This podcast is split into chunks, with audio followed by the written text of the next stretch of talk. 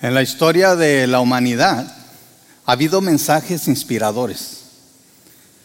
Nosotros hemos visto personas que hablan en frente del público y traen mensajes trascendentales, a veces impactantes. Y tal vez has oído algunos de esos mensajes. Hay palabras que han movido los corazones y han motivado a las masas a hacer algunas cosas. Por ejemplo, no sé si recuerdan ustedes frases como la de Martin Luther King, ¿verdad? Que empezó con Hoy tengo un sueño. ¿Han oído esa frase?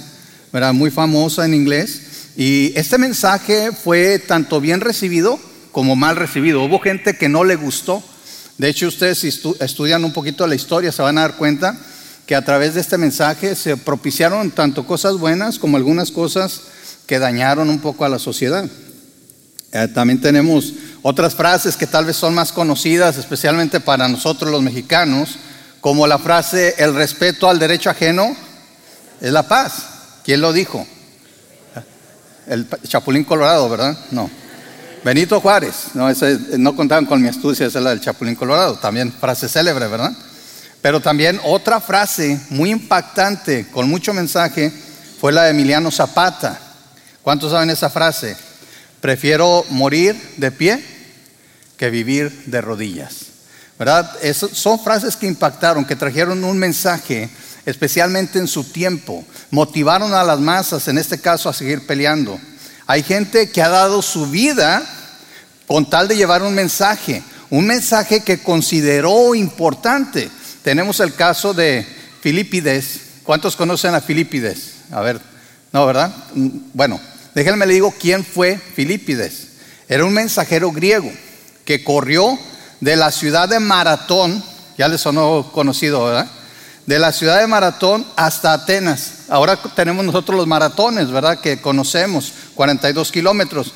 Pero fíjense lo que pasó con Filipides. Él era un mensajero griego que habría sido enviado desde Maratón hasta Atenas para anunciar la victoria de su ejército frente a los persas en la batalla de Maratón en el 490 a.C. Se considera que la distancia que existe entre Maratón y Atenas era de 40 kilómetros. Este mensajero, estuve leyendo un poquito la historia de este hombre, ¿verdad? porque me llamó la atención qué pasó. Lo que pasa es que él vio una nave, él vio una nave de los persas que se dirigía hacia Atenas. Él pensó que ellos iban a dar un mensaje erróneo diciendo que los griegos habían perdido. Y si ellos hacían esto, los que estaban en la ciudad de Atenas, ¿saben qué iban a hacer? Iban a matar a los niños y a quemar la ciudad. Entonces este hombre, ¿sí? Fue enviado o él lo decidió, es lo que a veces no se ponen de acuerdo, pero él decidió correr 40 kilómetros para llegar hasta la ciudad. Él logró llegar a tiempo, corrió los 40 kilómetros con sus últimas fuerzas, se desplomó frente a Atenas y gritó, Nenikamen, Nenikamen, que significa hemos vencido. ¿Sí? Me llamó la atención porque esto eh, viene la palabra Nike o Nike o Nike. ¿Sí lo han oído eso? ¿Le suena? ¿Sí? Que es, es también, viene la raíz de la diosa griega de la victoria. Pero el punto es que este hombre, ¿saben qué le pasó una vez que llegó y gritó esto? Murió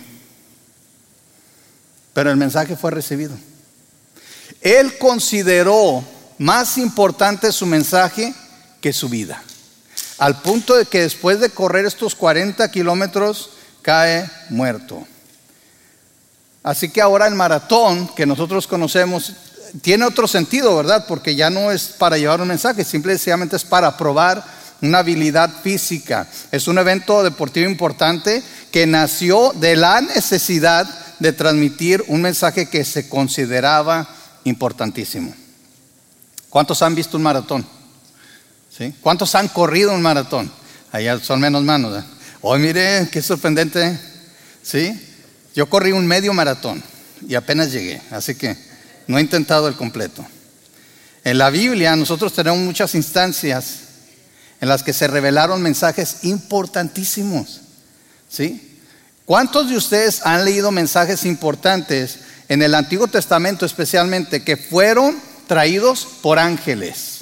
¿sí? Muchos ángeles hablaron en el Antiguo Testamento y hablaron mensajes importantes de Dios. Ahora, por cierto, la palabra ángel, si saben que viene del griego ángelos, que significa mensajero.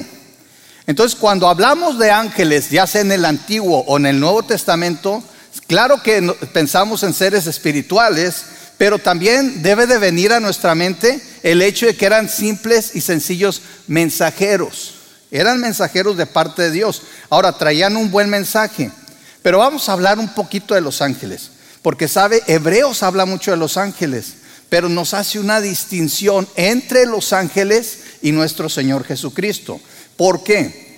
Nosotros hablamos de ángeles y qué imagen viene a tu mente? A ver, alguien que más o menos, que, ¿quién se imagina? Estaba yo buscando imágenes de ángeles, no puse ninguna porque buscaba ángel y salía una muchacha con alas, ¿verdad? Así. Y, y luego buscaba otro ángel y luego me salía un, bebé regordete, así, gordito, así, de esos que le dan ganas de hacerle así, con alitas chiquitas, ¿verdad? Y el cupido también, famoso, ¿verdad? Y luego buscaba ángeles, el ángel de la independencia me salió por ahí. El chiste es de que no encontré algo que yo dijera, bueno, realmente esto es lo que la Biblia nos dice. ¿Cómo vienen representados los ángeles? Algunas de estas imágenes, por ejemplo, busqué una y salía como un guerrero, un ángel con una espada, ¿verdad? Un varón. Y algunas de estas imágenes sí tienen apoyo en la Biblia. Lo que nunca vemos es un bebé regordete o una mujer, ¿verdad?, que, salga como ángel. Normalmente en la Biblia se nos habla de varones con vestiduras blancas. ¿Sí se han fijado en eso? Pero también se nos mencionan otros seres que a veces nos cuesta imaginarnos. Por ejemplo, estaba leyendo Ezequiel, capítulo 1 y capítulo 10. Si quiere, luego lo lee ahí en, en su casa. Pero en el, nomás para darle un ejemplo, en Ezequiel 1, en el versículo 5 al 9 dice, del centro de la nube salieron cuatro seres vivientes que parecían humanos, solo que cada uno tenía cuatro caras y cuatro alas, fíjese, cuatro caras y cuatro alas. Las piernas eran rectas y, y los pies tenían pezuñas como las de un becerro y brillaban como bronce bruñido.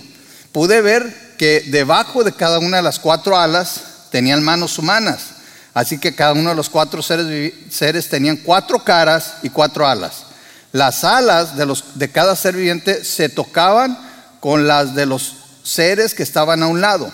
Cada uno se movía de frente hacia adelante en la dirección que fuera sin darse vuelta. ¿Se lo pudo imaginar? Está un poquito raro. Empieza uno a pensar, ¿y cómo están las caras? Bueno, Nada más es para darle un ejemplo. Sabemos que hay ángeles que siguen activos. Y pudiera ser, Hebreos de hecho dice que algunos sin saber hospedaron ángeles. Si han leído ese versículo, ¿verdad? Y lo vamos a ver más adelante.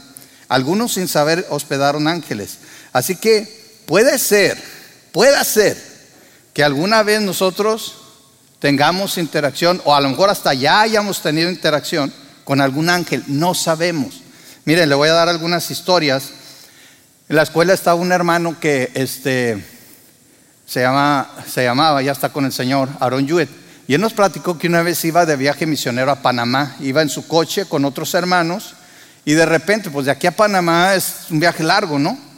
Y de repente se perdieron y no sabían si deberían ir en esta dirección, en esta otra, lo que sea. Estaban en un camino donde no se veía nada, absolutamente nada. Y él platica que de repente de la nada apareció una persona, un, hombre ahí, y, que pararon y le preguntaron, oiga, es que vamos a Panamá, este, ¿para dónde vamos? El hombre les, dio, les dijo más o menos por dónde irse, y ellos platicaron entre sí, cuando voltearon, ya no estaba el hombre.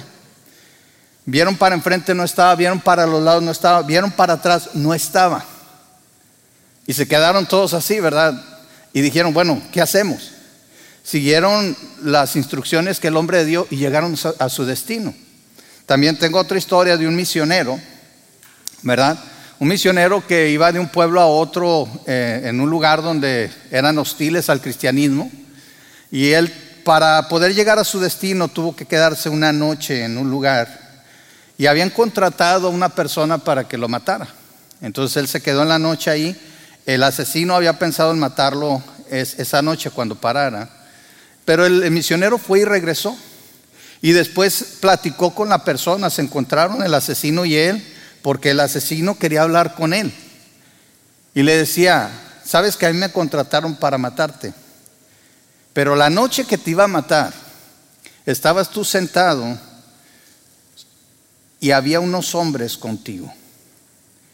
Él dice, ¿por qué no me mataste? No, porque esos hombres se veían grandes, fuertes. Y le dice, ¿quiénes eran? Y él dice, no, yo iba solo. Y eso me hizo recordar en el segundo libro de Reyes, en el capítulo 6, versículos 16 y 17, este pasaje donde Eliseo el profeta ¿sí? le manda a gente y su siervo le, tiene miedo de que les hagan daño. Y Eliseo responde, no temas, porque los que están con nosotros son más que los que están con ellos. Eliseo entonces oró y dijo, oh Señor, te ruego que abras sus ojos para que vea. Y el Señor abrió los ojos del criado y miró, y aquí que el monte estaba lleno de caballos y carros de fuego alrededor de Eliseo. ¿Sabe que esas cosas siguen pasando? Los ángeles son reales. Hay estadísticas que se han hecho, o mejor dicho, encuestas que se han hecho que arrojan estadísticas que dicen que el 80% de los creyentes o el 88% de los creyentes cree en los ángeles. ¿Sí? Y, y, no quiero preguntar, no quiero que levanten su mano, pero si nosotros creemos en la actividad celestial, tenemos que creer en los ángeles. Leemos acerca de ángeles en el Antiguo Testamento y sabe, el último libro que tenemos nosotros en el canon de las escrituras, Apocalipsis, tiene mucha actividad angelical. Y se habla de ángeles que nosotros ni conocemos. En el capítulo 4 empieza a leer y va a ver seres vivientes, ancianos, que yo creo que son seres espirituales. Y en el capítulo 5, cuando se ve a Dios sentado en su trono con un rollo en su mano derecha y se pregunta quién es digno de tomarlo, ese anuncio lo da un ángel fuerte. Otra clasificación de ángeles que no ni sabíamos si no leemos Apocalipsis que existía. El mundo angelical es tremendo. Yo creo que conocemos la punta del iceberg. Y vamos a ver cosas más increíbles cuando estemos con nuestro Señor. Pero déjeme decirle una cosa. Si el mensaje si el mensaje de los ángeles fue importante, Dios en su palabra nos ha dejado un, mensaje más importante. ¿Sí? Y las palabras de nuestro Señor Jesucristo son todavía más importantes. ¿Por qué? Porque aunque los ángeles son mucho más inteligentes, más fuertes, más veloces que nosotros, no son Dios. Fíjese bien, los ángeles no son omnipresentes ni son omniscientes. Los ángeles son mensajeros de Dios. Y le voy a dar un ejemplo en Daniel 9, 20 al 23, donde Daniel está orando por su pueblo. Y dice aquí que él oró. Y lea Daniel 9 y va a ver que hasta el versículo 20 hay una oración bastante larga. Y dice Daniel en el versículo 20, yo seguí orando. Fíjese, yo seguí orando. O sea, ya había pasado un tiempo y confesando mi pecado y el pecado de mi pueblo, rogándole al Señor mi Dios por Jerusalén, su, monte santo. Mientras oraba, Gabriel, a quien había visto en la visión anterior, se me acercó con rapidez a la hora del sacrificio vespertino. Y él me, me explicó, Daniel, he venido aquí para darte percepción y entendimiento. En cuanto comenzaste a orar, fíjense bien, en cuanto comenzaste a orar, se me dio una orden Ve dos cosas aquí bien importantes. Primero, los ángeles están esperando órdenes de Dios. Y luego dice, en cuanto empezaste a orar, o sea, desde el, por decirlo nosotros así, capítulo 9, versículo 1, desde entonces se le dio la orden, pero él tardó en llegar hasta el sacrificio de la tarde. ¿Sí se fija? No apareció. A veces para nosotros la percepción es que los ángeles aparecen así.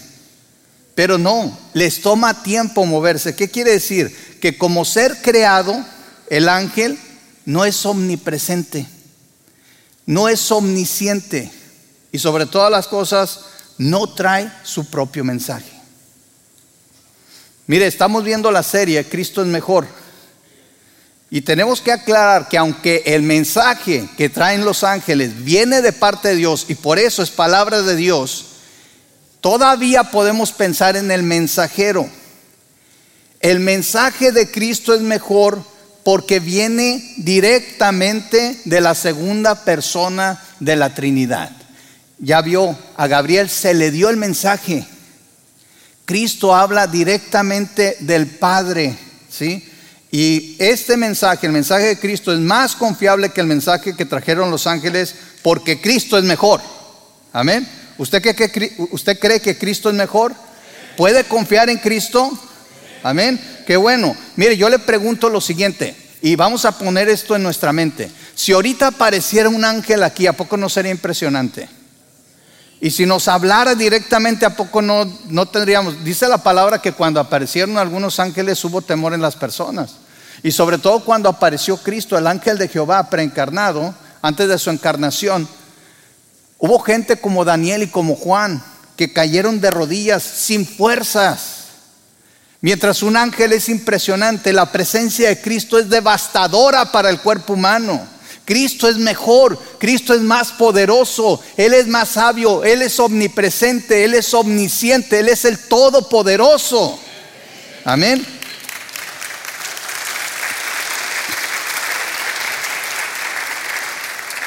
Y fíjese bien, yo quiero proponerles que Cristo, por ser el mensajero, y porque las mismas escrituras nos, nos dan elementos para apoyar la declaración de que el mensaje de Cristo es mejor, que es mucho más confiable, y esto lo podemos ver en la palabra. Vamos a abrir nuestras Biblias si la tiene y si no lo puede leer aquí en Hebreos, en el capítulo 1. Vamos a leer los versículos 5 al 14 y después 2 al 4, capítulo 2, versículo 1 al 4. Pero nosotros podemos declarar con confianza que el mensaje de Cristo es superior Primero, porque lo respaldan las escrituras al revelarnos la supremacía de Cristo. Fíjense bien lo que dice en Efesios capítulo 5 al 14, lo vamos a, poner en, partes. Primero, eh, perdón, Hebreos 1, 5, ¿sí? Dice, pues Dios nunca le dijo a ningún ángel lo que le dijo a Jesús, tú eres mi hijo, hoy he llegado a ser tu padre. Dios también dijo, yo seré su padre y él será mi hijo. A ningún ángel, ningún ángel se presentó, ni se le declaró que fuera hijo de Dios. Ahora tenemos que entender que esto es una cuestión no que Dios haya engendrado como nosotros engendramos bebés. Aquí estoy viendo una bebecita, bien bonita ahí. Y a mí me tocó verla en, en el vientre de su madre, ¿sí? Entonces fue gestada. Cristo no fue gestado. Estamos hablando aquí de la economía divina. Siempre han existido el Padre, el Hijo y el Espíritu Santo. ¿Estamos de acuerdo? Las tres personas de la Trinidad siempre han existido. Cuando habla de que el Hijo es unigénito, se refiere a que está por encima de todo. Él es primero sobre todas las cosas. Y algún día en la eternidad pasada que no entendemos, porque en primer lugar para nosotros no sabemos lo que es la eternidad, porque somos seres que vivimos, si acaso 100, 120 años, ¿verdad? Ahorita. No entendemos lo que es la eternidad, pero se pusieron de acuerdo y se decidió que iba a haber Padre, Hijo y Espíritu Santo. Y nosotros conocemos al Hijo, pero al Hijo Dios lo presentó ¿Sí? Dios lo presentó precisamente como su hijo. A ningún otro ser Dios lo ha presentado así. Y nosotros sabemos que la relación entre un padre y un hijo es especial, ¿o no? Los que tienen hijos lo saben. Es una relación única, es una relación profunda, es una relación que no se puede romper. Alguien decía, ¿verdad?, que cuando uno se casa, pues podría haber muerte, un divorcio y ya cuando uno queda viudo ya no tiene esposa. Pero un padre siempre va a ser un padre. Una madre siempre va a ser una madre. Esos son lazos que no se pueden romper. Dios también declara que los ángeles son servidores de Cristo y de nosotros los creyentes. Fíjense bien lo que dice ahí Hebreos capítulo 1 en el versículos, versículo 6, 7 dice, además cuando trajo a su Hijo Supremo al mundo, Dios dijo, que lo adoren todos los ángeles de Dios.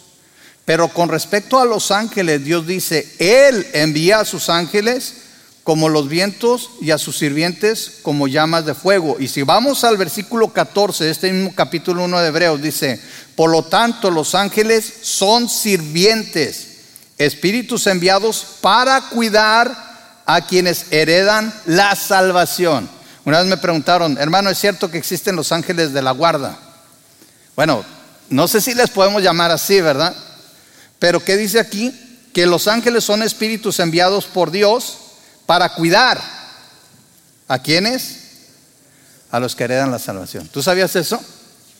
¿Sí sabías eso? O sea, Dios nos ama tanto. Hay gente que piensa que Dios está sentado allá arriba en su trono, así, sin que le importe lo que nos pasa. Le importa tanto que Él tiene ángeles cuidándote. Ahora, dicen por ahí, ¿verdad? Que cuando vas manejando, los ángeles se bajan del carro a las 80 millas, así que tú sabrás, ¿sí? Yo no sé, o sea, digo, eso dice la gente que... Y también nosotros teníamos una amiga que tenía un coche que yo no sé cómo, cómo se movía. Y luego cuando nos pasaba algo le echábamos la culpa, decía, ya ves, por tu culpa ahí tienes a nuestros ángeles puchando tu carro ahí, ¿verdad? Para que avance y a nosotros nos abandonan. No sé, yo lo que creo es lo que dice las escrituras. Llámele ángel de la guarda, llámele como quiera. Yo prefiero llamarles, como dice aquí, servidores de parte de Dios que Él ha enviado a cuidarme. Piensen esto, qué hermoso, ¿no? Un Dios tan amoroso que te está cuidando, que me está cuidando. Así que ya no digo, no hombre, qué suerte tengo. No, eso no existe. Es Dios cuidándote, Dios guardándote. Y cuando algo te pasa, si es que el ángel se descuidó, no, es que a veces somos tan tercos que aún con protección decidimos ir por caminos erróneos. Y aún en eso, en la disciplina, se ve el amor de Dios. Y en las consecuencias que vivimos, se ve el amor de Dios. Pero que nunca se olvide, que nunca se te olvide que tienes un Dios que le interesas tanto que a sus siervos los manda a cuidarte a ti, personalmente. ¿Sí? Entonces recuerda, los ángeles son servidores de Cristo y de nosotros los creyentes. También Dios declara la supremacía de Cristo sobre los ángeles y toda la creación en los versículos 8 al 11 eh, y en adelante. Hasta, vamos a leer hasta el 13. ¿Qué dice ahí? Pero al Hijo le dice, tu trono, oh Dios, permanece por siempre y para siempre. Tú gobiernas con un cetro de justicia, amas la justicia y odias la maldad. Por eso, oh Dios, tu Dios te ha ungido. Fíjense cómo le llama Dios a Cristo, derramando el aceite de alegría sobre ti más que sobre cualquier otro. También le dice al Hijo, Señor, en el principio echaste los cimientos de la tierra y con tus manos formaste los cielos. Ellos dejarán de existir, pero tú permaneces para siempre. Ellos se desgastarán como ropa vieja. Los doblarás como un manto y los desecharás como ropa usada. Pero tú Siempre eres el mismo, tú vivirás para siempre. Además, Dios nunca le dijo a ninguno de los ángeles, siéntate en el lugar de honor a mi derecha hasta que humille a tus enemigos y los ponga por estrado debajo de tus pies. Wow. ¿Usted cree ahora que Cristo es superior a los ángeles? Amén.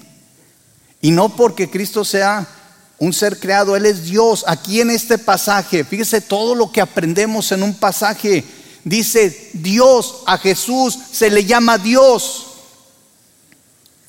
Jesús es Dios, no porque sean el mismo, son dos personas nosotros entendemos que tenemos Dios Padre es una persona, Dios Hijo es otra persona, Dios Espíritu Santo es otra persona, tres personas con la misma esencia, un solo Dios.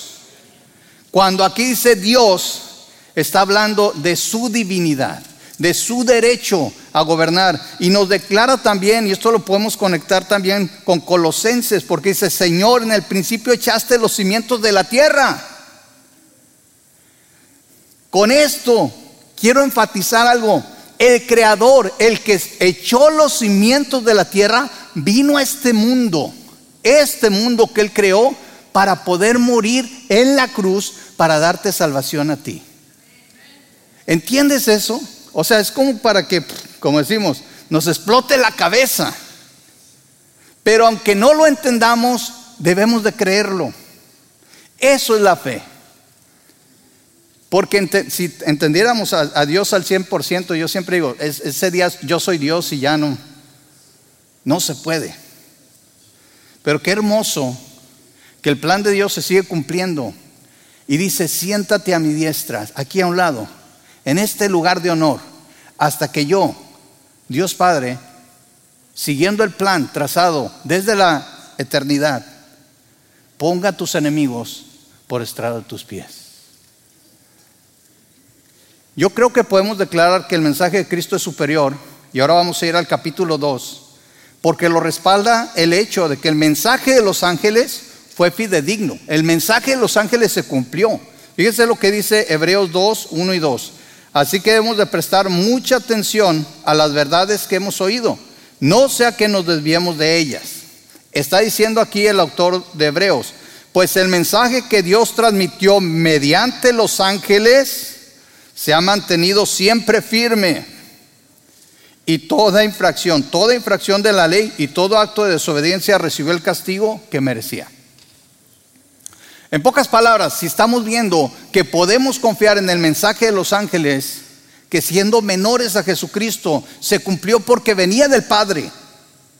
¿Estamos de acuerdo en eso? El mensaje que trajeron los ángeles no se cumplió porque lo trajeron ángeles se cumplió porque venía del Padre. Y una cosa te quiero recordar, que cuando Cristo estuvo aquí en la tierra, Él dijo, yo no vengo a hablar lo mío, yo no vengo a hacer mi voluntad. ¿Qué vino Él a declarar? La voluntad del Padre. Pero el mensajero es superior. Por eso nos dice, fíjense bien, lo respalda la proclamación de Cristo mismo. Fíjense, vamos a seguir el argumento de Hebreos en el versículo 2 de Hebreos 2. Dice, pues el mensaje que Dios transmitió mediante los ángeles se ha mantenido siempre firme. Me voy a brincar al versículo 3. Entonces, ¿qué nos hace pensar que podemos escapar si descuidamos esta salvación tan grande que primeramente fue anunciada por el mismo Señor Jesús y luego nos fue transmitida por quienes lo oyeron hablar? Ahora, quiero aclarar algo. Este versículo a veces se usa mal. Porque el punto aquí no es la pérdida de salvación. Está diciendo, si confiamos en el mensaje de los ángeles, ¿cómo no podemos confiar en el mensaje de Cristo? ¿Cómo podemos ser tan descuidados que no entendemos la solidez de ese mensaje? Descuidar aquí no significa perder, significa no ponerle atención. En pocas palabras, lo que te estamos diciendo, lo que la Biblia te está diciendo, lo que nos está diciendo aquí es pon atención a las palabras de Dios. Pon atención al mensaje de Cristo. No lo descuides. No lo tengas por menos.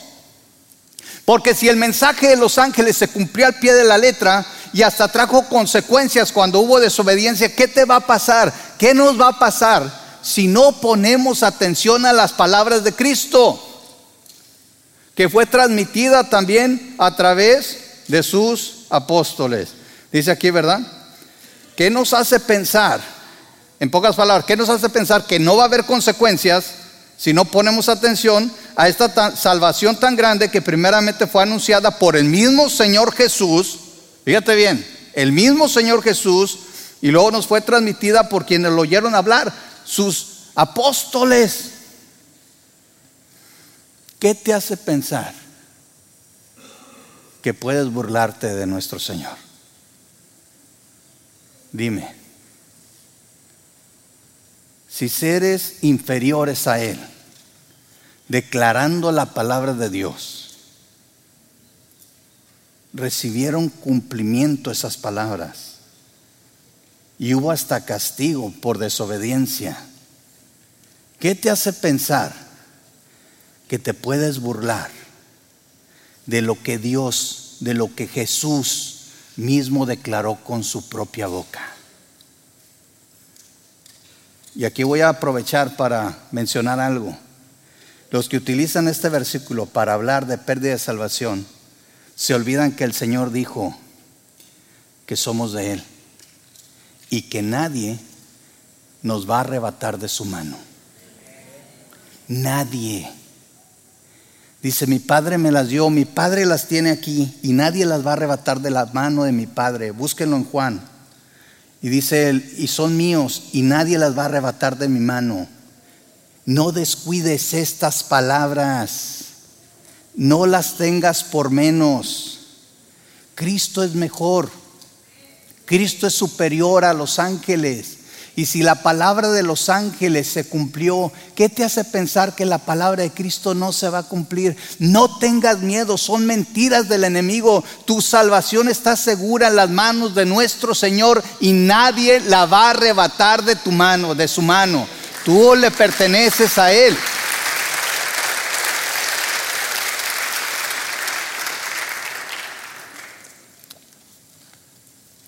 Nosotros también podemos asegurar que el mensaje de Cristo es mejor porque fue confirmado por el Padre, con señales, con maravillas y milagros. ¿Qué dice Hebreos 2.4? Además, Dios confirmó el mensaje mediante señales, maravillas, diversos milagros y dones del Espíritu Santo según su voluntad. Un pasaje que siempre me asombra es cuando el Señor Jesucristo va con Juan el Bautista, ¿recuerda? Le dice, bautízame. Y Juan dice, Señor, tú me deberías de bautizar a mí. Y dice el Señor, no, es necesario que esto se cumpla. ¿Se fijan cómo el Señor siempre buscó hacer la voluntad del Padre? Pero cuando está siendo el bautizado, dice la palabra del Señor, y ahí es donde vemos la Trinidad actuando, está el Hijo siendo bautizado y una voz viene del cielo que dice, este es mi Hijo amado. Hay dos pasajes, uno dice a él oír y otro dice en, él tengo complacencia. Y luego se ve al Espíritu Santo descendiendo en forma de paloma, ¿verdad? Es una, una de las maneras que se representa al Espíritu Santo. Y viene sobre Jesús. Esa es una confirmación. Después vemos otros muchos milagros. El Señor, los que conocían las escrituras, sabían que todo lo que el Señor hacía eran las señales indubitables, que Él era el Mesías, que Él era el Hijo de Dios, que Él era el enviado, que Él era el Salvador, porque los cojos caminaban, los ciegos veían, los sordos oían, la salvación venía. Y todavía así muchos decidieron negarle. Mis hermanos, nosotros tenemos una ventaja grandísima. Tenemos la palabra de Dios, toda la Biblia, Antiguo y Nuevo Testamento. Leamos estas maravillas, veamos estos, estos grandes prodigios, estos milagros que el Señor hizo y confiemos en su palabra, porque todo eso no fue solamente para hacer algo, fue señal de parte de Dios para confirmar que este hombre llamado Jesús, nacido en un pesebre, un carpintero, una de las de los oficios más humildes, realmente dijo quién era ser. Él era el Hijo de Dios, el Mesías, el Salvador de este mundo. Y tenemos que confiar en sus palabras. El Señor vino y dejó su mensaje. Y yo te quiero preguntar, ¿Qué concepto tienes tú de los ángeles? ¿Qué tan importante crees que fue su mensaje? Pero te quiero preguntar también, ¿cómo has recibido en tu corazón las palabras de Cristo? ¿Ha sido fácil? ¿Te han lastimado? ¿Te dan gozo? Todas esas reacciones tienen que ver con qué tanto realmente crees la palabra, el mensaje de Dios y sobre todo el mensaje del Evangelio. Un mensaje tan importante. Cree en el Señor Jesucristo y serás salvo. Yo quiero preguntarte, si tú todavía no has conocido a Cristo como Señor y Salvador, ¿qué es lo que te lo impide? ¿Crees la palabra de Jesús? Espero que sí. Y si Jesús dijo, yo soy el camino, la verdad y la vida, entonces Solamente a través de Él vas a encontrar la verdad y la vida. Y Él también dice, y nadie viene al, viene al Padre sino por mí. Cristo es el camino, Él es la verdad, Él es la vida, es el único que ofrece salvación. Así que créele a Cristo, Ahora nosotros que somos salvos, créele a Cristo, vive por Él, vive para Él.